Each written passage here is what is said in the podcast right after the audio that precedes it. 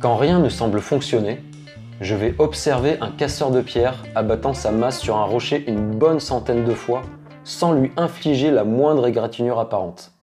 Mais au 101e coup, le rocher se fendra en deux. Et je sais que ce n'est pas seulement le dernier coup qui a fendu le rocher, mais les 100 qui l'ont précédé. C'est une phrase de Jacob Riis, un photographe de rue danois qui a fait carrière aux États-Unis. Chers auditrices et auditeurs, je vous souhaite la bienvenue dans ce nouvel épisode du podcast Entreprends-toi, produit par Gomentora. Je suis moi-même passionné de photographie et j'aime me rappeler cette citation de Riis quand justement j'ai l'impression que rien ne semble fonctionner. J'aime tout autant l'histoire de ces femmes et de ces hommes qui sont partis de rien, qui ont tout quitté et qui ont œuvré toute leur vie pour des causes nobles. Jacob Riis fait partie de ces gens-là. Je vous invite à voir ces incroyables clichés des taudis de New York dont il fait état de la pauvreté à la toute fin du 19e siècle. Alors voilà, quand les résultats se font attendre, je me dis toujours que mes efforts finiront par payer. Cela peut prendre des semaines, des mois, voire des années. Mais au 101e coup de massue, il se pourrait bien que la digue finisse par céder. Entreprendre, c'est être patient, extrêmement patient. Et dans le même temps, c'est fournir un effort constant sur la durée.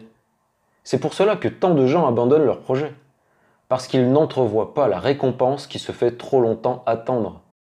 Et ils finissent par se dire que tout cela n'en vaut plus la peine. J'ai moi-même fait cette erreur. Mais il faut savoir que tout compte. Chaque coup de massue. Personne ne réussit du jour au lendemain. Personne. Peu importe si vous tâtonnez, si vous vous trompez, si vous échouez. Ce qui compte, c'est que vous agissiez. Nous aimerions toutes et tous trouver le raccourci, le chemin de traverse qui va nous faire gagner du temps, avancer plus vite, ou bien encore produire le moins d'efforts possible. D'ailleurs, notre cerveau est fait pour ça. Il cherchera toujours le moyen de produire le moindre effort pour un maximum de résultats. Mais pour qu'il trouve ce moyen, il doit enregistrer, analyser, tester de nouvelles actions pour savoir lesquelles seront les plus intéressantes. Et cela prend du temps, beaucoup de temps. Mais ce n'est pas du temps perdu, même si nous avons souvent l'impression que c'est du temps perdu. Mais ce n'est qu'une impression, parce que notre cerveau nous joue aussi des tours. En fin de compte, quoi que nous fassions, la question devrait toujours être la même chaque jour. Est-ce que j'ai fait de mon mieux aujourd'hui? La réponse doit être oui. Et si c'est non, inutile de s'autoflageller pour autant.